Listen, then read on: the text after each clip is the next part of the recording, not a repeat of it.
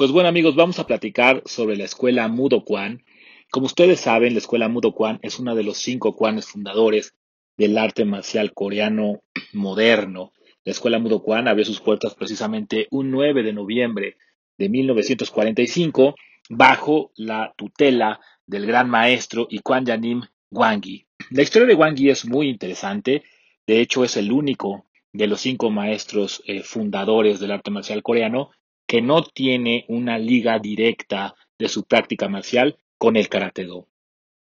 A diferencia de los, otros, de los otros cuatro grandes maestros, que todos eran cintas negras de karate, el maestro Wang Yi es el único que nunca practicó karate y que no contaba con el grado de cinta negra. La historia de Wang Yi es muy, muy interesante. Como les decía, estamos celebrando el 75 aniversario de la fundación de este Quan, pero es muy interesante que platiquemos de la historia de Wang Yi antes de ser el Quan Yanin de esta escuela. El padre de Wang Yi se llamaba Wang Yongwan, era un erudito muy importante y muy destacado dentro de la cultura coreana. Y esto es muy interesante porque el abuelo de Wang Yi era un campesino. Ustedes recordarán que en la Corea eh, pre-invasión japonesa, es decir, la Corea de finales del siglo XIX, el neoconfucianismo era la doctrina dominante. Y una de las características del neoconfucianismo es que la movilidad social no está permitida. Por lo tanto, el hecho de que el hijo de un campesino eh, como Wang Yongwan haya logrado eh, subir en los estratos sociales hasta convertirse en un erudito reconocido, y no solo por la, por la sociedad o por los estudiosos, sino por el mismo rey, el último rey de la dinastía Ji, le otorgó al padre de Wang Yi una cruz roja que se llamaba Hong Pae, que era un reconocimiento a su alto nivel académico y que consistía en una flor roja que él podía utilizar como insignia en la ropa para que toda la gente supiera que él contaba o que él ostentaba el título de gran erudito literario o Hon Wan. Es muy interesante el papel eh, y el trabajo y el esfuerzo que debe haber eh, realizado el abuelo de Wang Yi para que su hijo pudiera tener esta movilidad social y llegar a ser tan reconocido. El padre de Wang Yi eh, debe haber tenido una gran influencia en él. Era un eh, erudito reconocido en historia, en cultura, en filosofía y en poesía. Y realmente se nota la mano de su padre en Wang Yi, dado que él fue el maestro que realizó más publicaciones. De los cinco maestros fundadores, Wang Yi es el maestro que realiza más publicaciones y de hecho es el maestro de arte marcial coreano que realiza más publicaciones en la historia del inicio de este arte marcial y obviamente hasta la década de los 70s, 80s. Ahora, eh, Wang Yi tuvo una infancia muy complicada porque, como ustedes saben, como lo hemos platicado en el podcast número 4, que si no lo han escuchado les recomiendo que lo escuchen, eh, cuando Japón invade Corea, eh, las prohibiciones relacionadas con la difusión y la divulgación de la cultura coreana son muy fuertes. Imagínense ustedes un erudito, un estudioso, un intelectual que se dedica precisamente a la divulgación, que se dedica al estudio, que se dedica pues a todo lo que tenga que ver con la cultura coreana, pues obviamente perdió la posibilidad de trabajar, la, la, la, razón de ser, la, forma de vida del maestro Wang Yi se pierde cuando la invasión japonesa realiza todas estas prohibiciones. Por lo tanto, caen en una situación de pobreza muy fuerte, cuando Wang Yi tenía tan solo cinco años, la madre de Wang Yi fallece, su padre estaba en una situación eh, muy comprometida, por lo que tiene que hacerse cargo de Wang Yi él solo y decide mudarse a un pueblo donde se encuentra la familia de su padre y entre ambos serán quienes, entre la familia de su padre y el padre de Wang Yi, serán quienes vean por Wang Yi.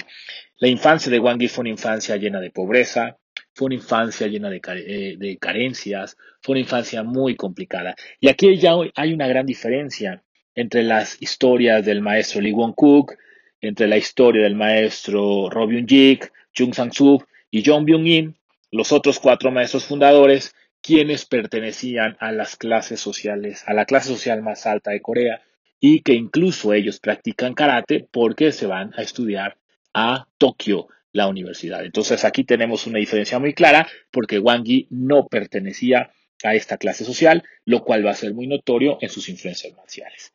Cuando Wang Yi tenía siete años, en 1921, hay un hecho que el mismo Wang Yi relata en su autobiografía de History of Mudo Kwan. Él cuenta que en la fiesta de su pueblo, durante las festividades de mayo, una fiesta que se llama el Dan O, o la festividad del quinto mes, eh, él estaba presenciando, él estaba en la fiesta, en esta festividad, y de repente escuchó mucho ruido, escuchó una pelea, se acercó y se dio cuenta que afuera, se dio cuenta que afuera de la taberna del pueblo había un grupo de jóvenes que estaban peleando contra un hombre. Y él cuenta, el maestro Wengi cuenta que este hombre comenzó a enfrentar a este grupo de siete u ocho jóvenes utilizando eh, preferentemente sus piernas y que empezó a defender y a golpear con una habilidad que a él le llamó muchísimo la atención. La gente que estaba ahí reunida estaba asombrada. Y el maestro Wang Yi relata que había expresiones como, oh, eso es Tekion, oh, no, eso es Subak, no, eso es Sipalki. Es decir, que la gente que estaba presenciando esa pelea comenzó a nombrar este sistema de defensa personal, este sistema marcial que no conocían bajo diferentes nombres. Esto es muy, muy interesante. ¿Por qué? Porque nos habla del desconocimiento que ya en ese momento existía en Corea sobre sus tradiciones marciales. Ahora Wang Yi decide que él quiere que ese hombre se convierta en su maestro, por lo que él narra que lo sigue y que lo sigue hasta que él llega a su casa y una vez que él sabe que él vive ahí, acostumbra a regresar de manera periódica a casa de este hombre para observarlo entrenar. Y entonces él dice que la casa de este hombre se encontraba bajo de un pequeño cerro, por lo que era muy sencillo para él observarlo entrenar desde ahí junto a este hombre, junto con un compañero. Ahora, si somos muy, muy eh, quisquillosos, aquí nos encontramos con una, un, un dato que es muy revelador. Recuerden ustedes que las artes marciales coreanas estaban prohibidas. Ahora, se supone, la leyenda que nos han contado desde Cookie Won, la leyenda que nos han contado desde la World Taekwondo muchos historiadores, es que las artes marciales coreanas estaban prohibidas bajo la pena de muerte. Ahora, si las artes marciales estaban prohibidas de una pena tan grave, sería muy complicado que dos personas que están realizando una práctica que pone en peligro su vida pudieran ser vistos eh, de una manera tan simple por un niño de siete años. Es decir, aquí algo no cuadra, no sé qué, pero algo no cuadra. Es decir, si me estoy escondiendo para que no me vean los japoneses y no me maten, no podría ser tan fácil para que este niño me vea, ¿no? Ahora, no estoy diciendo que la historia no sea verdad, simplemente estoy diciendo que algo ahí rompe un poco con los con las pláticas comunes que tenemos sobre esta etapa en la vida de Corea. Wang Yi, después de un tiempo de practicar de manera autodidacta este arte marcial, él observaba al hombre e imitaba los movimientos que él realizaba junto con su compañero. Él, dice que él copiaba los movimientos y los practicaba, y después de un tiempo decidió ir con este hombre y pedirle que se convirtiera en su maestro. Sin embargo, el hombre le dijo que no, que era demasiado joven, y Wang Yi pues no pudo convertirse entonces en su discípulo de manera formal. Sin embargo, el maestro también en su autobiografía cuenta que él continuó eh, acudiendo a casa de este hombre y entrenando de forma, de forma autodidacta. Así va a pasar la vida de Wang Yi. Él después entrará a la secundaria, entrará al instituto. Eh, Wang Yi destacará en carreras de campo traviesa. También será destacado competidor en competencias de abaco o competencias matemáticas.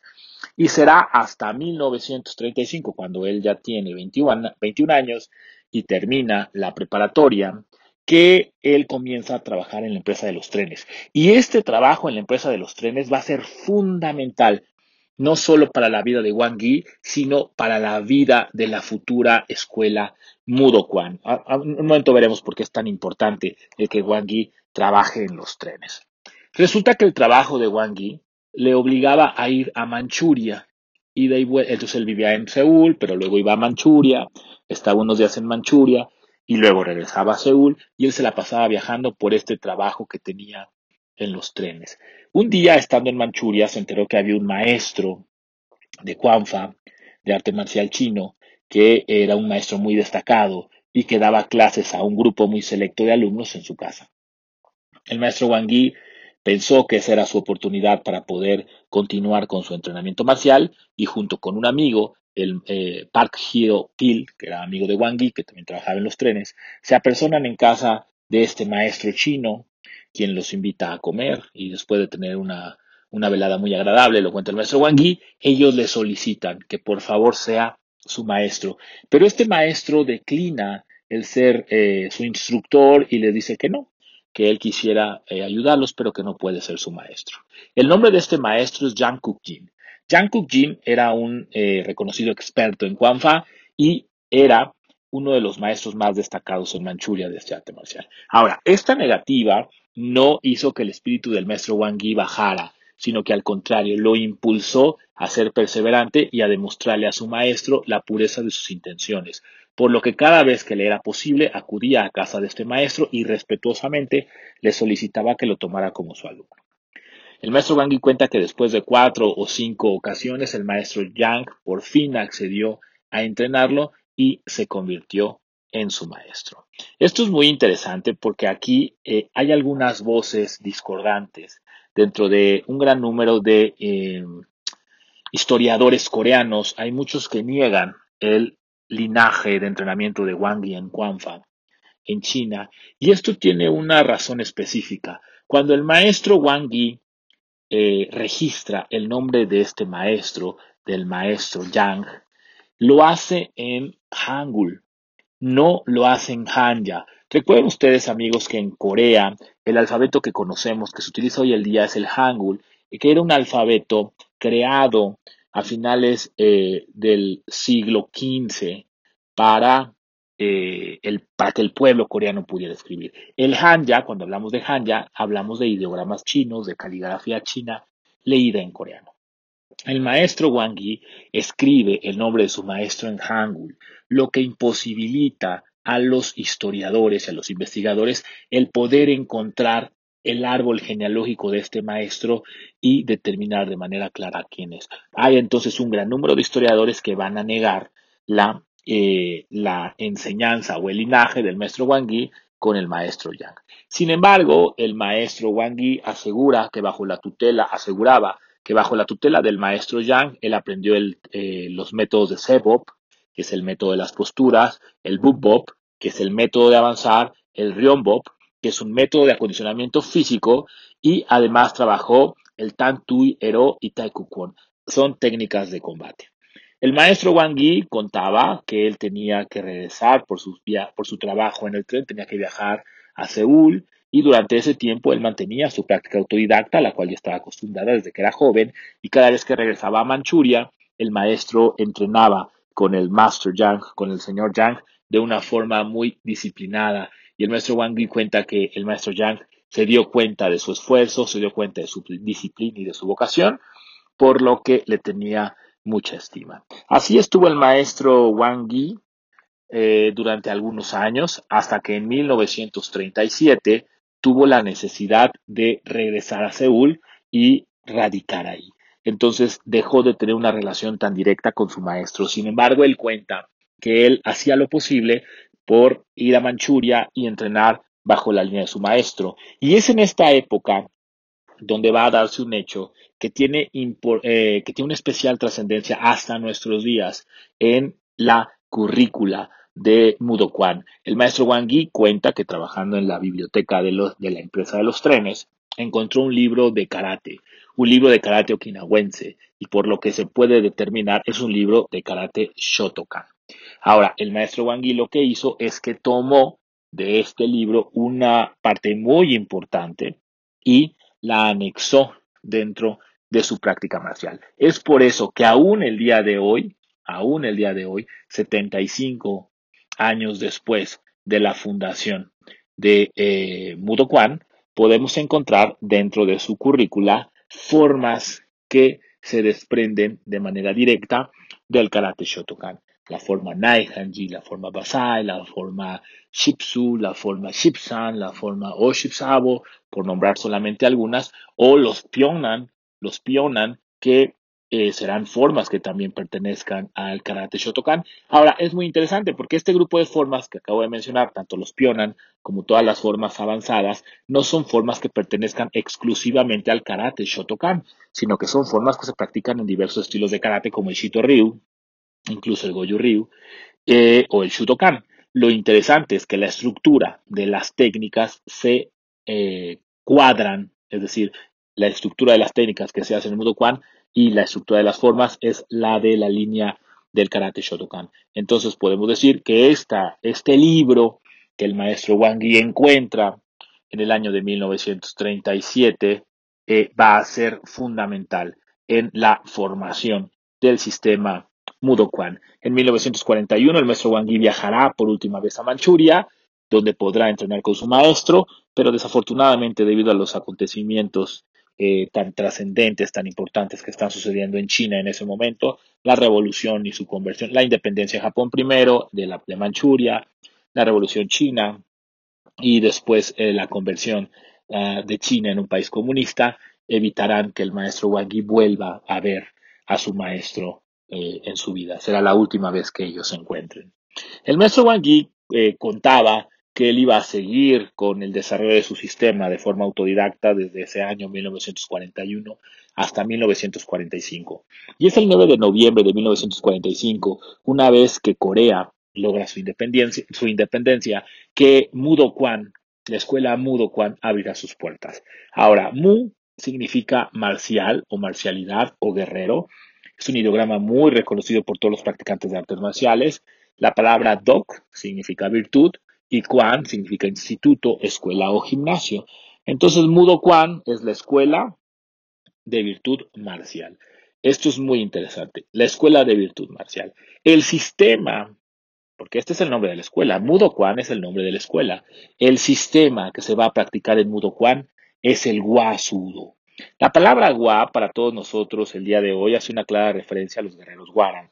Sin embargo, en, eh, en esos momentos en Corea los guerreros Warang no tenían una relación directa con las artes marciales. Es decir, el maestro Wang Yi los conocía porque al ser su, padre un gran erudito en historia, él tuvo acceso a mucha información que el grueso del pueblo coreano no tenía.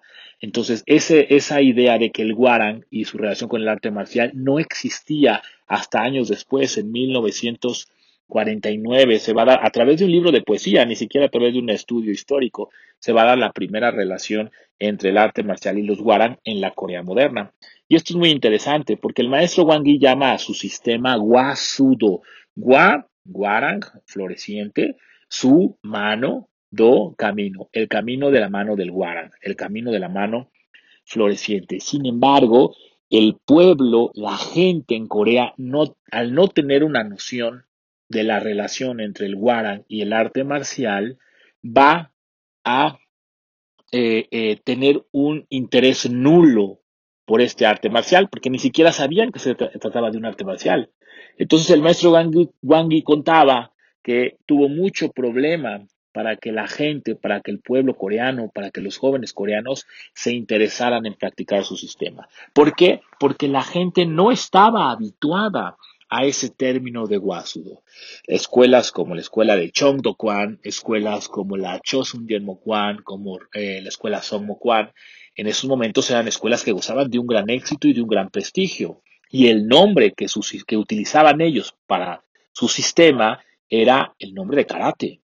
Solamente que el maestro Lee Won-kuk de Chongdo-kwan lo llamaba Tang Sudo, pero ya hemos platicado también que el Tang Sudo es la traducción al Hanja, la traducción al coreano de los ideogramas originales del nombre de karate. Y la escuela Song Mo Kwan y la escuela eh, Chosun Yen Kwan, ellos van a utilizar el nombre de Kung Sudo, que es también la traducción al coreano de los ideogramas modernos de Karate Do. Entonces, la gente, los coreanos, entraban a practicar karate porque estaban adecuados, estaban, eh, eh, perdón, estaban acostumbrados a que el nombre de karate era el nombre de un arte marcial. Entonces, el mismo maestro Wang Yi cuenta que en una reunión que él tiene con el maestro Lee Won-kuk y con el maestro Jung Sang-soo, fundadores de la escuela eh, Do Kwan y de la escuela Chosun Yenmo Kwan, que le van a sugerir que cambie el nombre de su sistema. Incluso el maestro Wang Yi cuenta que Lee Won-kuk le dice que era muy loable el que él quisiera hacer una relación entre el nombre de su arte marcial con la cultura militar, con la cultura marcial coreana, pero que el pueblo coreano desconocía esa relación,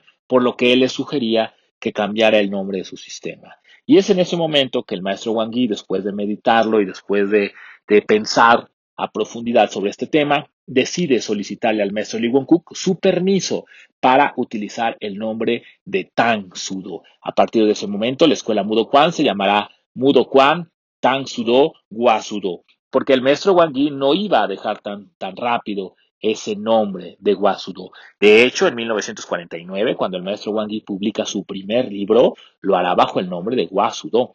Esto es muy interesante. Ahora, ¿por qué es tan importante esta primera etapa del arte marcial coreano, la, etapa, eh, la etapa primaria del arte marcial coreano? Porque en este momento de 1945 a 1950, que es cuando estalla la guerra de Corea, en estos momentos se están gestando las bases de lo que posteriormente será el arte marcial al que conoceremos como Taekwondo. ¿Por qué decimos que se están gestando las bases? Porque en esta etapa, en 1945 al año 1950, las escuelas no van a negar su relación con el karate japonés. De hecho, era como una, un símbolo de, eh, como, como ahorita eh, hablamos del certificado de origen, ¿sí? Era, era muy similar. Entonces los maestros no negaban su relación con los maestros de karate. De hecho, era algo que ellos buscaban destacar para demostrar que tenían un linaje real y un linaje verdadero con el arte marcial. Esto va a cambiar a partir de 1953-55, cuando termina la guerra de Corea y, y llega una nueva eh, ideología y además llega una nueva generación de maestros a estar frente a este nuevo arte marcial o arte marcial coreano moderno. Pero hasta 1950 la escuela Mudokwon tendrá un crecimiento eh, muy paulatino. De hecho, logrará graduar antes de que comience la guerra de Corea tan solo a cinco cintas negras. El nuestro Wangui lo cuenta. Solamente logrará graduar a, cinco cintas negras, pero va a generar un, eh, un elemento icónico de la escuela Mudokwon porque el maestro Wangui creará el concepto del Danbon. El Danbon es un número que el maestro Wangui asignaba de forma personal a todos los practicantes eh, de Mudo Kwan que lograban su Shodan, que lograban su primer grado Dan. Y ese, ese número, ese Danbon, va a servir para mantener un orden muy claro dentro del linaje y la graduación de marcial de la escuela Mudo Kwan. Entonces, hasta 1950, podemos decir que la escuela Mudo Kwan está teniendo una formación, eh, una formación muy eh, firme en cuanto a sus bases filosóficas, en cuanto a sus bases técnicas, pero todavía no se ha convertido en el gran monstruo, en la escuela gigante de artes marciales coreanas, en las que se convertirá una vez que termine la guerra de Corea. Y con esto, amigos, damos por terminado el primer capítulo relacionado con la escuela Mudo Kwan. Muchas gracias por habernos acompañado. No se olviden de suscribirse a nuestro canal de YouTube y de darle like a nuestras diferentes eh, redes sociales donde subimos material muy interesante para todas las personas que como tú y como yo somos amantes del arte marcial y del taekwondo en particular. Soy el Sabonim Yuri, la voz del arte marcial. Nos vemos en la siguiente entrega. Muchas gracias y hasta luego.